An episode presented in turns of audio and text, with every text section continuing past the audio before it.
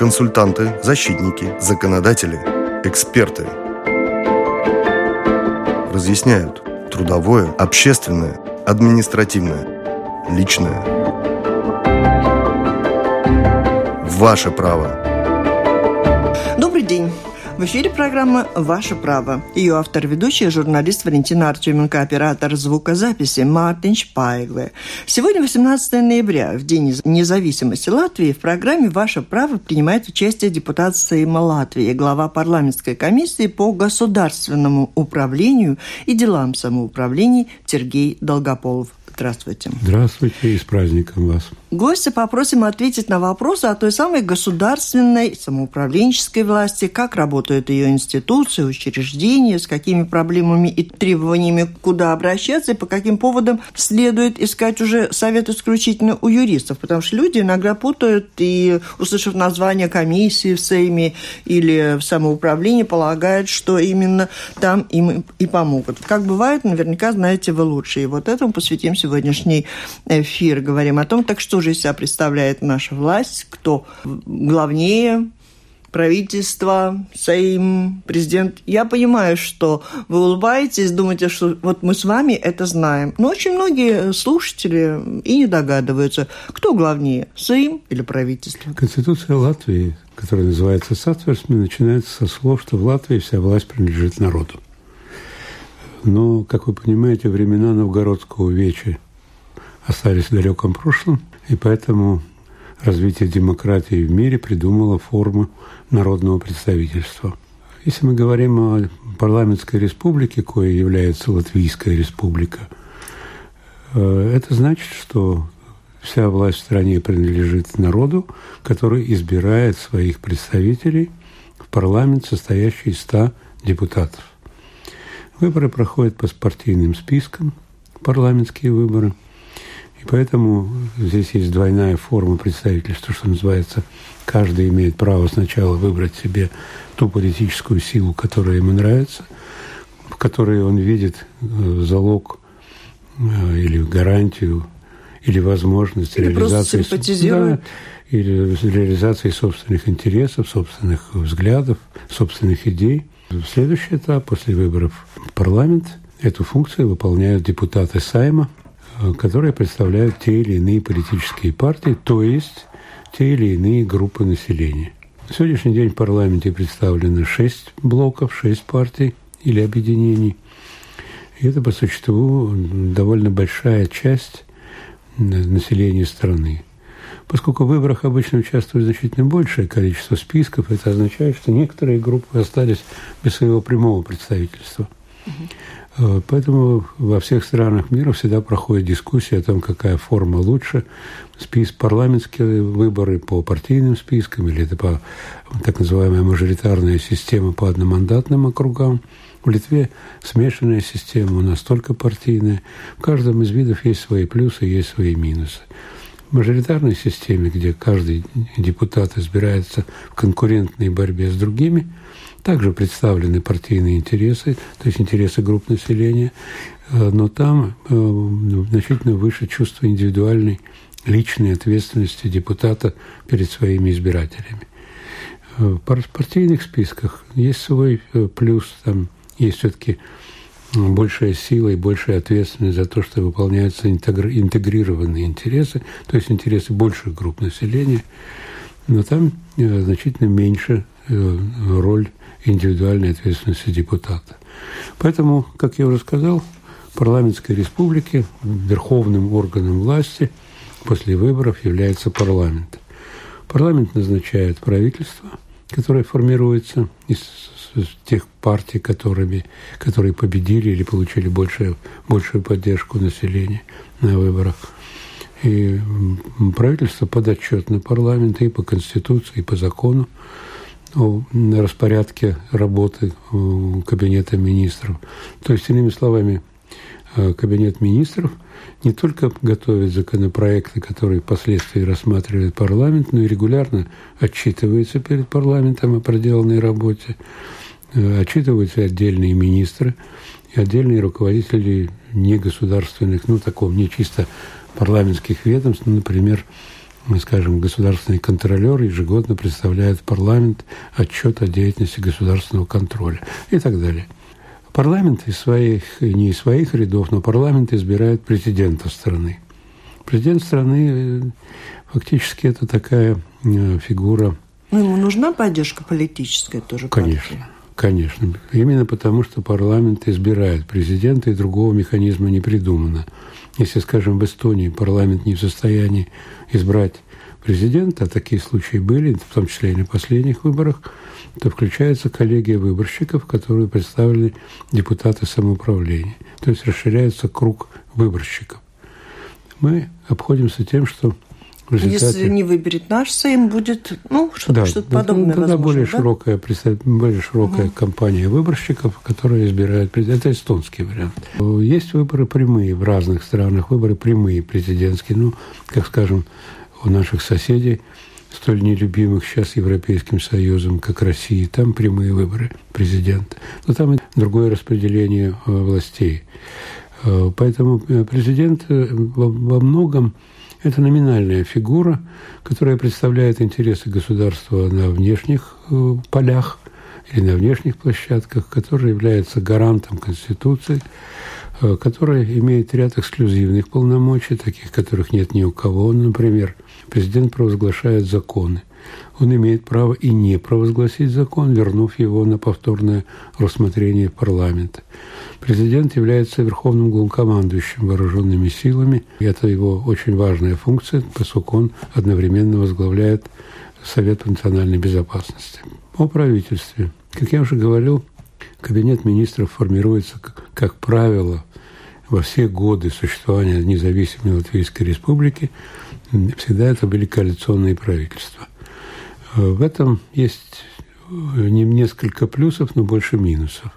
Плюсы состоят в том, что в таком случае деятельность правительства как бы опять же имеет более широкую общественную поддержку, поскольку его формирует несколько политических сил.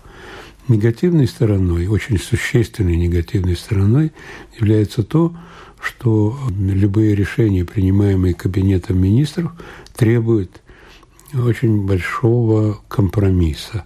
То есть там, когда в тех случаях, когда интересы политических партий не совпадают или не совпадают полностью, или совпадают очень частично, в этом случае возникает компромиссная борьба. Таких примеров не счесть в нашей практике. Ну, возьмите, скажем, закон о неплатежеспособности. Во многом определяется разными подходами и политических партий, и делового мира к тому, каким должен выглядеть процесс неплатежеспособности и как он должен управляться, с тем, чтобы были соблюдены интересы сторон и чтобы были соблюдены интересы государства. Поэтому там возникали очень большие дискуссии, они возникают и продолжаются и сегодня. И, в принципе, этот род деятельности администрирования неплатежеспособности и сегодня является довольно слабым местом нашей парламентской, и не только парламентской, но и практической деятельности.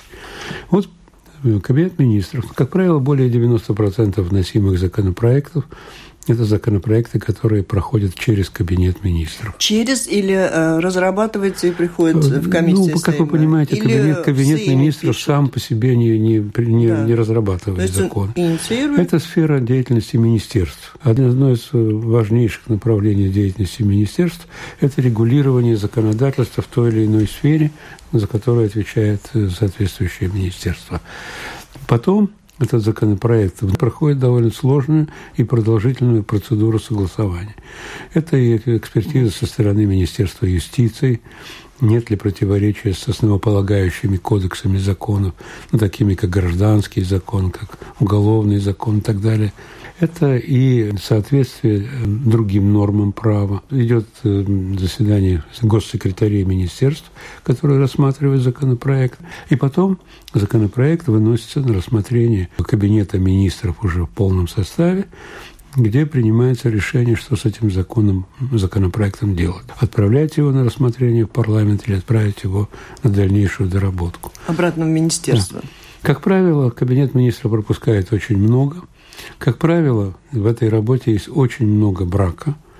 Потому что вот здесь опять коалиционные интересы, ну как бы чего не вышло, может быть, если какое-то министерство, которое руководится представителем той или иной партии, и партия отстаивает именно такую версию, ну, лучше не связываться и пустить этот законопроект в том виде, в каком он поступил, нежели пытаться его отшлифовать и отполировать. Простой пример – вот Министерство юстиции выдало законопроект, который называется о ликвидации раздельной собственности э, в тех случаях, когда земля под многоквартирными домами принадлежит одним лицам, а многоквартирные дома или квартиры у них принадлежат другим – эта проблема вообще-то в принципе регулируется гражданским законом. Но поскольку мы сами создали в свое время такую систему, что возникла эта разделенная собственность, гражданский закон не предусматривает такого понятия, то ее надо ликвидировать, потому что это связано с огромными проблемами практической жизни, когда люди платят аренду, когда люди платили до января 2015 года налог на землю вместо землевладельца и так далее, это вызывает массу нареканий со стороны пользователей этого закона. Но закон законопроект был выстроен таким образом, что если бы его парламент принял в том виде, на следующий же день поступили бы обращения в Конституционный суд по поводу ущемления прав одной или другой группы владельцев, группы собственников. Поэтому он сейчас, ну, простите меня за грубость выражений, застрял в парламенте, потому что пока мы не найдем э, приемлемого для обеих сторон и для общества в целом механизма, его пускать в таком виде нельзя, потому что там предусматривалось, что владельцы квартир имеют право, приняв решение, выкупить землю у землевладельца фактически принудительном порядке. То есть землевладелец не может отказаться от продажи этого земельного участка. Но опять же, авторы закона предусмотрели, что цена участка земли под своим домом состоит из кадастровой стоимости, увеличенной на 18%. То есть это, в свою очередь, создает кабальные условия для владельцев квартир. Я не буду расшифровывать этот закон, это просто качество не примера неудачного подхода к решению проблемы, которая существует на самом деле. Напомню, вы слушаете программу «Ваше право». Сегодня мы говорим о системе государственной власти. У нас с вами в гостях депутат Сейма Латвии, глава парламентской комиссии по государственному управлению и делам самоуправления Сергей Долгополов. И продолжение, конечно, наверное, о том, как работает СМ. Из того, что вы рассказали, ясно, что над законами работают чиновники в министерствах, специалисты, юристы, а СЭИМ у нас называется законодательным органом. То есть СЭИМ только одобряет его нет, функции. Нет, не совсем так. Во-первых, я еще хочу дополнить да, тому, что я сказал до того. Кроме того, что президент может вернуть принятый уже парламентом закон, есть еще такое право у Конституционного суда – решение которого обязательно для исполнения Саймом. И если Конституционный суд примет решение, что та или иная норма закона не соответствует требованиям Конституции, законодатель обязан внести изменения в законодательство. И начинается процедура рассмотрения сначала. Теперь говоря о том, что происходит с законопроектом, который поступает в Сайм. Законопроект рассматривается в трех чтениях. Как правило, иногда в ускоренном порядке принимается закон, и бюджетный пакет принимается в двух чтениях, то есть в ускоренном порядке. Это означает, что по каждому из этих чтений, кроме первого, депутаты парламента, и не только, могут подать предложения для улучшения качества законодательного акта. Такие права имеют юридическое бюро парламента, такие права имеет Союз самоуправления Латвии, целый ряд общественных организаций, скажем, такие предложения подаются и Конфедерацией предпринимателей, и профсоюзами, и другими. Все они проходят рассмотрение комиссиях парламента, которые специализируются на рассмотрении того или иного закона. Вот эта дискуссия в комиссиях, ее предваряет обычно работа в так называемых рабочих группах. То есть по каждому законопроекту обязательно создается рабочая группа, для участия в которой привлекаются, во-первых, разработчики законопроекта, то есть представители тех или иных министерств, которые разрабатывали закон, Могут быть привлечены представители государственной канцелярии, которые регулируют деятельность, практическую деятельность Кабинета министров. Могут быть привлечены э, эксперты Министерства юстиции, прокуратуры, судов, э, э, общественных организаций, не Качество закона от чего зависит в конце Качество концов? закона, вы знаете, в от... конечном итоге ответственность за это, конечно, лежит на парламентариях, но качество работы, вот это... качество закона зависит от того, насколько детализированно вы проработали вот, вносимые изменения или сам закон на вот этих этапах рассмотрения. Потому что очень важно, когда эта дискуссия не сводится к чисто политическим моментам или аргументам типа «сам ты дурак, и поэтому мы смотреть твои предложения не будем», а сводится к деловой дискуссии о плюсах и минусах того или иного предложения, той или иной нормы, о ее резонансных э, отзвуках на других явлениях общественной бизнес-жизни и так далее и тому подобное. То есть чем более детально вы прорабатываете вот на рабочей стадии законопроект, э, тем меньше возникает нареканий в последующем. Ну, определить качество закона только жизнь может очень определить, сложно. Вот только то, что жизнь вы может определить пример качество по закона. закону, когда собственность земли да, и, да. и, и Но этот закон, квартир, слава богу, не принят. И он не принят. Да. да, но это может быть, вот как вы сказали, слава богу, и хорошо, и в то же время это положительный пример того, что его не приняли, а ведь бывает, что так подобный закон принимают или по ошибке, или заблуждаясь, не разработав, и потом возникают вот эти различные толки, когда про закон говорят, он что дышло, куда повернешь, туда да. и вышло. И тогда возникает вопрос толкования закона. Да? Очень много приходит, в том числе и в мою комиссию, писем о том, как трактовать ту или иную норму закона. По закону или так называемой карты Ибсрулес, это уклад работы парламента, комиссии не дают толкования законов. Юридическое бюро Сайма тоже не дает толкования законов. Толкование законов может дать министерство, которое является разработчиком закона, но, в принципе, вот такое самое правильное было бы, если бы у нас были заключения, условно говоря, Верховного суда, поскольку именно судебная практика, как правило, является критерием правильности или верности того или иного закона, той или иной нормы, которые прописаны в этом законе. Потому что ведь когда закон регулирует общие понятия, ну, скажем, что такое хорошо, что такое плохо, там, скажем, правила административные нарушения или административный кодекс, да, где определяется в принципе вот эта норма, что такое хорошо, что такое плохо. Нельзя плевать на улицу, там, сорить, выбрасывать мусор из окон, ломать э, и, и так далее. Ну, то, что совершенно очевидно, да, это об этом обычно редко оспаривается. Но и это тоже может быть оспорено, поскольку любой административный акт, который проистекает при применении закона, может быть оспорен. То есть тот, кто умеет им пользоваться, и у кого есть деньги на адвоката, он может выйти сухим из воды, даже если плевал и все видели. Не исключается. Будем ну, это говорить. нормальная практика в мире. Это нормальная практика в мире, да. Для этого существуют и адвокатские бюро, и адвокаты как профессия. Интересы политических партий вы обозначили, что она, они вольно, невольно, нередко проявляются в законах, по которым Знаете, живет общество. А в то же время партии ведь у нас они сами по себе, в общем-то, невелики. Да, правда. И это означает, что вот этот разрыв поэтому между властью и народом все больше увеличивается. Знаете, я вам скажу так. Конечно, то, что партии невелики, это, с одной стороны, э, хорошо, с другой стороны, плохо. Если мы будем гнаться за тем, чтобы каждая партия была бы по численности равна КПСС... Нет, а как интересы их сблизить, этих партий? Объясняю. С Пытаюсь объяснить. Общества. Пытаюсь объяснить. Дело в том, что э, поддержка партии определяется не числом членов этой партии, а тем количеством голосов, которые эта партия получает на всех видах выборов.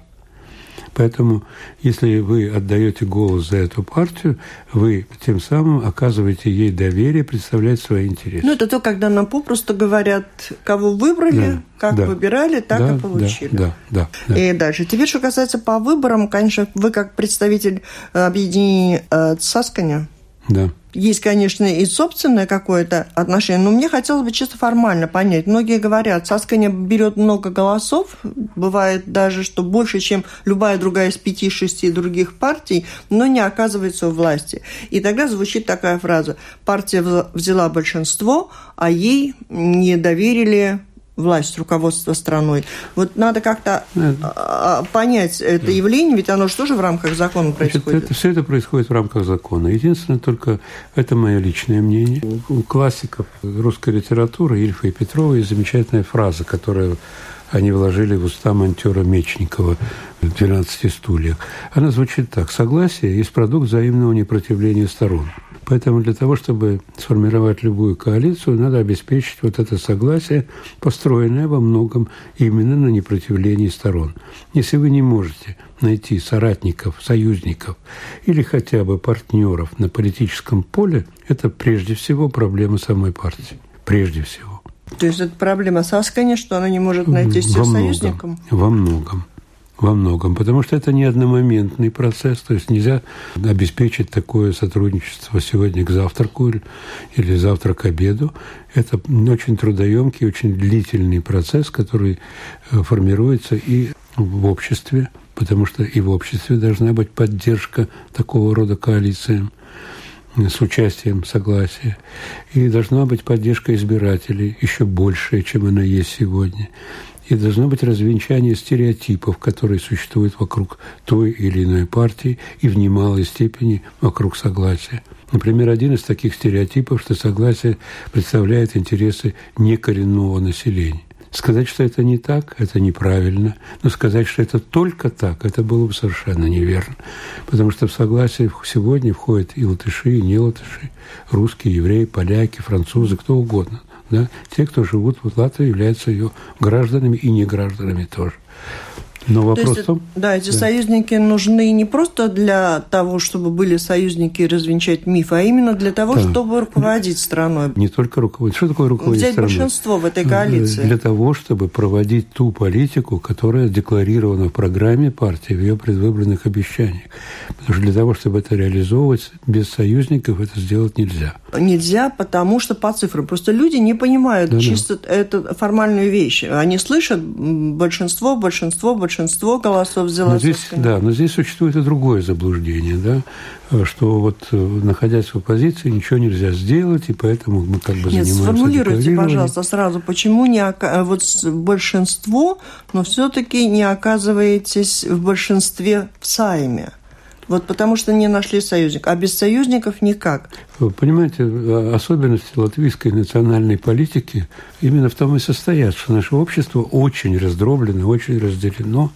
Причем разделено не только по крупным группам, там, скажем, коренное население, некоренное население, большинство, меньшинство и так далее. Но оно просто раздроблено очень сильно по самым разным э, признакам, по самым разным параметрам. И поэтому для того, чтобы э, искать элементы объединяющие, это требует огромных усилий, в том числе интеллектуальных усилий, и не только интеллектуальных. Поэтому это большая работа, к которой далеко не все еще готовы. Просто это требует определенных навыков, определенных знаний, определенных иных подходов. И очень большой, я бы сказал, тонкости этого дела, потому что это работа с чувствами людей, их ощущениями, потому что это ну, не материальная из заинтересованности сфера. надо, чтобы те, кто оказались в меньшинстве, а потом для того, чтобы оказаться у власти, им просто не хватало бы вашей поддержки. Возможно. Чисто формально. Возможно. Но да? я еще раз хочу сказать, что здесь это очень серьезная работа, которая требует непрерывного, я подчеркиваю, непрерывного общения с избирателями вообще. И возвращаемся к нашим таким юридическим тонкостям. Надо успеть, я хотела бы спросить, чтобы вы рассказали о распуске Сейма. Как это возможно, если люди очень недовольны правящими, о распуске кабинета министров, mm. может быть, президента, а еще о самоуправлениях? Да. Значит, ну, как вы знаете, э, распуск Сайма может инициировать президент, но в любом случае, для того, чтобы этот распуск произошел, э, должен, должно быть организовано всенародное голосование. То фактически это не всенародное голосование, потому что у нас все-таки 250 тысяч не граждан. Это все избирательные голосования. То есть этот вопрос решается обязательно на референдуме, да, по распуску Сайма. Такой пример у нас уже был, как вы знаете, президент Затлерс инициировал распуск Сайма, и народ охотно поддержал это дело. Думаю, что любой президент, который инициирует распуск Сайма, получит поддержку потому что э, уровень общественной поддержки структур власти в нашей стране крайне низок. Как парламента, так и правительства. Ну, где-то, поскольку президент – это не структура, это фактически личность, это единица, то там, конечно, поддержка выше, но это тоже зависит от того, как публичен и насколько эффективен в этой публичной деятельности президент. Поэтому распустить Сайм возможно. По инициативе народа это сделать сегодня практически невозможно, потому что с подачи правящих коалиций и прежде всего единства была введена норма, по которой для того, чтобы провести референдум по любому вопросу, нужно собрать не меньше 150 тысяч нотариально заверенных подписей. Поэтому э, эта вещь абсолютно перешла из области реального законодательства в область фантастики. Это невозможно сделать чисто технически при нынешних механизмах сбора подписей, поэтому Были... референдум у нас из практики исключены. Вот ближе народу власти в самоуправлениях, и очень многие слушатели, жители, просто они путают, не вникают в какие-то тонкости и даже не догадываются, что это совершенно разные уровни власти, куда и зачем, когда надо обращаться, кто в чем виноват. Что касается самоуправлений, формирования, и там тоже возникает недовольство референдума по распуску самоуправлений тоже нет, да, возможности? Значит, мы заканчиваем работу над референдумами по самоуправлению. Такой законопроект в Сайме есть. Он должен быть сейчас рассмотрен во втором чтении. Такое право будет предоставлено, это я могу гарантировать, потому что при всем сопротивлении тому, чтобы такой закон был, он будет принят. Там есть некоторые технические э, проблемы. Первая техническая проблема состоит в том, что референдум очень похож на общее голосование. Да? То есть, когда вы избираете Думу, самоуправление, и когда вы ее хотите распустить, это предусмотрено законом о референдумах, который готовится. Такая статья там есть. То есть вы можете инициировать распуск Думы. Техническая вещь. Если вы сегодня вдруг захотите распустить Думу, вам надо собирать избирательную комиссию, вам надо активизировать регистр избирателей. А вам это просто жителям? Регистр избирателей – это государственная структура, ибо выборы в самоуправлениях проходят только, ориентируются на тех, кто декларирован на территории данного самоуправления или имеет там собственность, то есть там на этой базе создается список избирателей. Для того, чтобы это сделать, эту вещь нужно актуализировать каждый раз. Миграция очень большая, кто-то сегодня уехал, кто-то на время, кто-то навсегда, поэтому данные по этому списку нуждаются в непрерывном обновлении. Вот эта работа требует э, другого совершенно подхода к составлению, к работе регистра избирателей и требует разработки нового механизма. Это техническая проблема, она решаема. Но это сложная проблема. Поэтому вот как только мы найдем решение этой проблемы, этот закон двинется вперед. По этому закону предусматривается референдум и самоуправление по трем моментам. Первый момент. Референдум может быть создан, когда обсуждается стратегия развития территории. Очень важный момент – то есть, что вы хотите видеть на территории, скажем, э, Юрмалы, Майо? Там... Самоуправление у нас 119, да? 119, да. Угу. 9 городов и 110 э, Это плюс? краевых. Нет, 119 всего том числе 9 городов и 110 краевых самоуправлений. Так вот, что вы хотите видеть на территории этого края? Каким вы его хотите видеть через 10, 20, 30 лет? Это очень важный момент, от этого зависит жизнь каждого человека. Поэтому этот вопрос может быть вынесен на референдум. Второй вопрос, который выносит, будет вынесен на референдум, может быть вынесен на референдум, если закон будет принят, это предложение о проектах, которые финансируются в самоуправлениях за счет налогоплательщиков. То есть не частные проекты, там, скажем, какой-нибудь жилой дом или что-то еще, но есть самоуправление выносит или планирует построить дом культуры, стадион, дворец спорта, я не знаю, что еще, больницу, я не знаю, школу. Эти проекты могут быть вынесены на референдум. Мост, да дороги. или нет. Мост, дороги нет? Тоже могут быть, mm. если это финансируется за счет самого бюджета то есть за счет налогоплательщиков. И третий момент – это распуск самого самоуправления. Там, правда, есть некоторые и отличающиеся условия, потому что не может быть так, что инициатива по распуску самоуправления и решение, главное, по распуску самоуправления определяется простым большинством. Здесь все-таки должен быть более высокий порог, потому что это э, другой э, уровень формирование Думы и распуск должен быть более ответственным, чем даже формирование самой Думы. Но эти э, вот, нормы включены в проект закона, и я думаю, что в будущем году очень хочется верить, что он будет принят в окончательном чтении. Ну, уже сегодня самоуправление, все эти работают по определенным законам, у них есть определенные да. функции. Основной закон, основные. который регулирует деятельность самоуправления, так и называется – закон о самоуправлении. В нем есть масса всяких технических деталей, то есть как выстроена работа самоуправления, как создаются структуры, какие структуры, как работают депутаты самоуправления. Но самое главное, что этот закон определяет так называемые постоянные и обязательные функции, которые выполняет или должно выполнять каждое самоуправление. Это отдельная статья закона, которая насчитывает порядка 20 таких функций. Поэтому вот если вы посмотрите, чем занимается самоуправление, по этим вопросам прямой адресат вашего обращения – это самоуправление. Это очень важно знать. Угу. Потому что тогда вы не будете метаться из инстанции в инстанцию, тогда вы будете знать совершенно адрес. Например, помощь в решении жилищных вопросов. Один из очень распространенных. Социальная помощь по целому кругу вопросов. Это самоуправление. Детские сады. Детские сады и так далее. Да? Просто у нас мало времени, поэтому да. я не могу все. расшифровывать все. Ну, основные. Основное это сформулировано поняли. именно там. Угу. Зная о том, какими функциями, какие функции выполняет самоуправление, вы знаете, куда обращаться. Но все же выполнение самоуправлениями разными на очень разном уровне – зависит от э, финансового положения в том или ином регионе.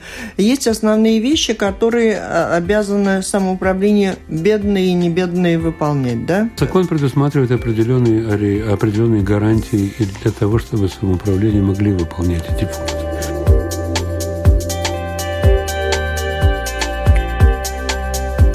Напомню, вы слушаете программу «Ваше право». Сегодня мы говорим о системе государственной власти. У нас с вами в гостях депутат Сейма Латвии, глава парламентской комиссии по государственному управлению и делам самоуправлений Сергей Долгополов. Да, действительно, у нас порядка 100 из 119 самоуправлений являются убыточными. То есть они для того, чтобы реализовывать собственные функции, доходов самоуправления, они формируются всего за счет двух налогов – налог, подоходный налог с населения и налог на недвижимость. Других источников нет, ну, не считая там пошлин. Угу. Это не очень большой отдельный вес. И бывает территория так большая, если не а хватает, мало, если да? не хватает угу. этих налогов, для того, чтобы выполнять основные функции, существует так называемый фонд выравнивания бюджетов самоуправления или фонд солидарности который формируется прежде всего за счет средств тех самоуправлений, которые зарабатывают, но плюс некоторое участие доля государства. Из этого фонда финансируется осуществление обязательных функций самоуправления. Как это делается? Это зависит от стиля, уровня и качества работы той или иной думать того или иного И те же выборы, опять те же, же регулируют. Да, да. Когда да, нам да. говорят, кого выбрали, да, то и да, получили. Да. Что касается самоуправления, есть какие-то обязательства, что какую часть налогов можно потратить туда, какую туда? Таких регул там нет. Нет, такие. Дело в том, что есть просто общий порядок составления бюджета самоуправления, который состоит из двух частей. Это доходная часть бюджета и расходная по программам. Вот у вас есть программа, скажем, содержания детских дошкольных учреждений. Вот у вас на территории имеется четыре детских сада. Если у вас есть полный набор детей, для этого вы обязаны обеспечить их деятельность. Что-то идет по линии Министерства образования, но основная масса по дошкольным учреждениям расходов ложится на плечи самоуправления. Более того, закон разрешает самоуправлениям оплачивать, если оно не в состоянии предоставить место дошкольным учреждениям, оно, самоуправление имеет право выделить дотацию семье для вне садиковского ухода, то есть, грубо говоря, оплату няни. Там есть определенные лимиты, которые зависят от возможностей самоуправления, но закон разрешает такие А вот, например, вещи. детский садик, вот это обязанность самоуправления предоставить место в детском садике, а если у города, вот он говорит, ну, не хватает у нас денег – и эти мамочки, там папочки остаются. У них какие есть права, возможности, может быть, посудиться, Если самоуправление э, в бюджете предусматривает э, средства на вне учрежденческое обслуживание в этой сфере, да, то самоуправление может выделить пособие и имеет право это делать. Размеры пособия зависят от возможностей бюджета самоуправления. Поэтому здесь всегда идет спор между самоуправлением и государством. Я думаю, что слушатели тоже помнят, как только идет утверждение бюджета, всегда идет э, спор о распределении подоходного налога с населения между государством и самоуправлением. Да, в этом году как-то споры В этом году 80% этого налога идет самоуправлению, 20% государству. Это на следующий год бюджет. Это То есть как-то и в этом году более-менее удовлетворило это решение. Ну, как вам сказать, денег никогда не бывает много, потому что потребностей Нет, всегда ну, я больше, другом. чем Просто человек, у него ребенок, он знает, что есть закон, где написано, детский садик ему должны предоставить. Ну, что же, ему делать, тоже, если у него э, нет? Но прежде всего ему надо изучить это на свои... этом примере, да, да может быть, что-то еще. Дело в том, что здесь тоже э, существуют разные виды пособий. Например, пособие на детей – маленьких детей, да, там от рождения до полутора лет, это государственные пособия. Угу. А вот пособия для малообеспеченных семей, льготы для, ну, скажем, для проезда школьников, да, устанавливается самоуправление, руководствуясь возможностями своего бюджета. Вы можете предоставить всем школьникам право бесплатного проезда, ну, зачем? если Они можете не голосуют. Они не зарабатывают. Ну, насчет садика я так и не поняла. В законе написано, должно быть место. Если его нет, ну, какое-то самоуправление, ну, нет у него денег и нету садика. Есть у жителя какое-то право потребовать. Значит, опять же, существует э, определенная система государственных самоуправленческих пособий. Государственные пособия определяются законом о государственных пособиях. Самоуправление определяют структуру пособий и размеры пособий так называемых обязательных правилах. Поэтому я не могу сегодня сказать, что вот эта такая практика существует во всех самоуправлениях, что всем и все.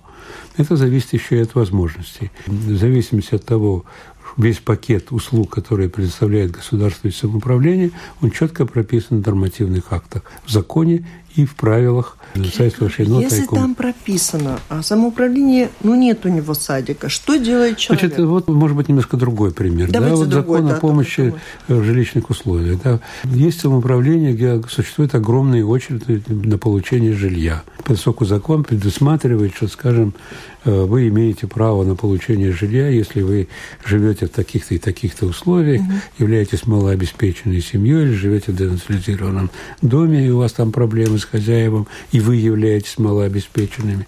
В этом случае вы имеете право на получение квартир.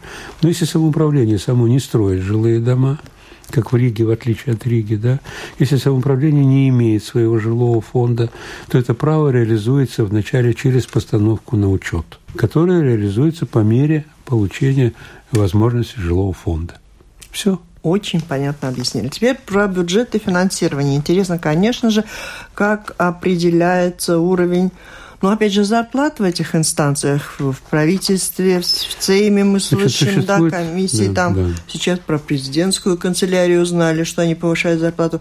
Как это э, формируется, находит ли отражение там уровень жизни да. населения? Существует закон о единой системе вознаграждения atlīdzības э, в госуправлении и самоуправлении. Он регулирует всю публичную сферу да, за исключением специфической сферы, то есть, скажем, зарплаты учителей, врачей и других работников, которые, ну, библиотечных работников, там, культ учреждений, это другой механизм. Но все, что называется чиновничество, все подпадает под сферу действия этого закона, который устанавливает, что э, базой для оплаты труда любого работника госслужбы или самоуправлений является средняя зарплата по стране. Если у вас средняя зарплата вырастает, вырастает и зарплата работающих в государственной и самоуправленческой сфере. Если она уменьшается, уменьшается эта зарплата. Потому что это та база с учетом коэффициентов, на который, по которой рассчитывается заработная плата. Можно спорить по коэффициентам. Там где-то больше, где-то меньше. Но, в принципе, все поправки к закону сводятся к тому, что зарплата любого сотрудника, работающего в государственной самоуправленческой сфере, не может быть выше зарплаты премьер-министра со всеми доплатами, премиями, выплатами и всем прочим. Такие нормативы есть. Сказать, что он удачно работает, я не могу. Там масса э, всяких разных отклонений. Но вот только что введено отклонение от э, норм этого закона для службы госдоходов. Да?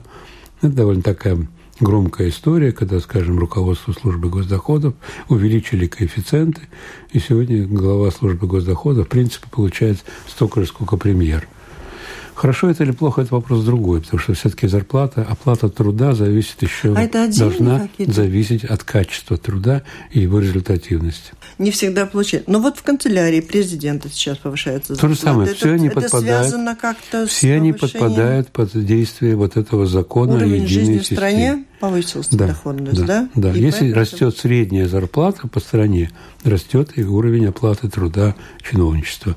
Еще раз хочу сказать, что в случае, а если депутаты... средняя зарплата падает, то падает и зарплата труда работающего сектора. Реально?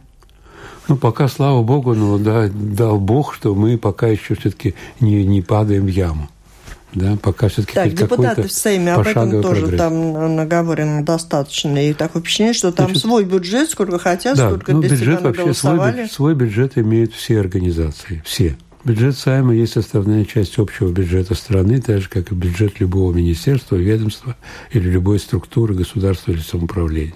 Всегда возникает вопрос, даже мне иногда задают, я прихожу в поликлинику, меня спрашивают, а где же ваша медицинская страховка, вы же депутат. А у меня нет медицинской страховки. Просто нет, потому что раньше такие льготы были, раньше было значительно больше разного рода льгот. Сегодня за депутатами парламента сохранены две льготы. Компенсация расходов на аренду жилья для иногородних депутатов, которые переехали в Ригу на срок работы парламента, и оплата их же транспортных расходов. Да? Причем довольно в скромных размерах, и поэтому там ездить в баню или по еще куда-то за счет государства не очень получается. Это единственные преимущества или льготы, которые имеют сегодня депутаты. Все. Все остальное платится из собственной зарплаты. Нет никаких ни презентационных расходов, ни страховок, ни компенсации еще чего-то там, okay. пайков и так далее. Сложно работать в таких условиях? Нет, работать нормально. Работать нормально. Все зависит от того, какие у тебя потребности. Но я надеюсь, этот уровень оплаты, он позволяет работать очень качественно, если человек этого Знаете, хочет. Это зависит не от оплаты труда, или точнее не только от оплаты труда. Это зависит еще от способности и желания человека. Давно бытует мнение, что, учитывая, что число жителей в Латвии сокращается, неплохо было бы сократить число депутатов. Реально ли это? Обсуждается ли это? Я думаю, что это нереально, и объясню почему. Потому что если мы будем менять тариф, простите меня, в зависимости от того, сколько вы потребляете, возникнут те проблемы, которые сегодня уже возникают в области потребления воды, электричества, газа и всего остального. Сегодня население уменьшилось, мы уменьшили парламент там, условно говоря, на треть. Да? Завтра население вдруг почему-то начало прибывать. Пусть за счет мигрантов, пусть за счет, я не знаю, увеличения числа рабочих мест, мы что, будем опять увеличивать численность? Поэтому отцы-основатели Конституции заложили эту норму 100 депутатов. Пусть она и живет так до тех пор, пока живет латвийское государство. Спасибо. И в завершении, что скажете и можете рассказать нашим слушателям о коммуникации всех этих органов власти самоуправленческой, Сейма, правительства, президента, жителями? Да. Потому что есть определенные формы, наверное, доступные. Да, Вы сами говорите, да, пишут да. много и приходят. Э, должен сказать, что во многом сегодня значительно выше уровень публичности деятельности госучреждений. Нет ни одного государственного или самоуправленческого учреждения, у которого не было бы своей страницы в интернете.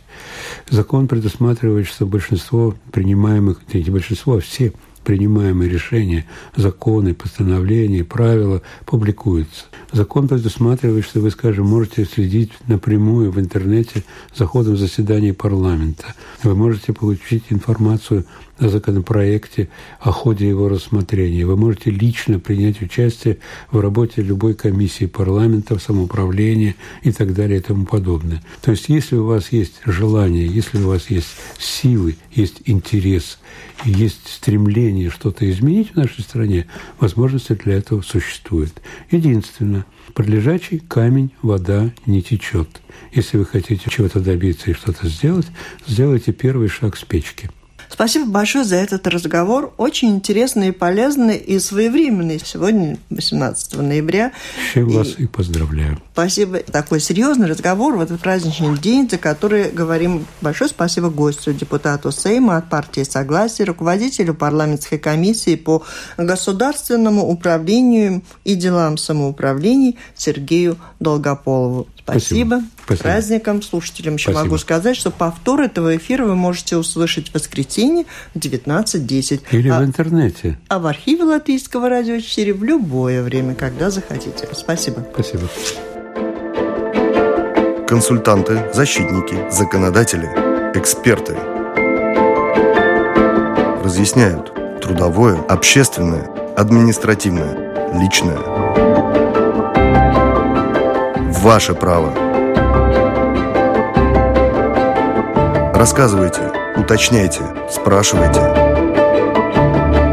Пишите право at Латвес Радио ЛВ.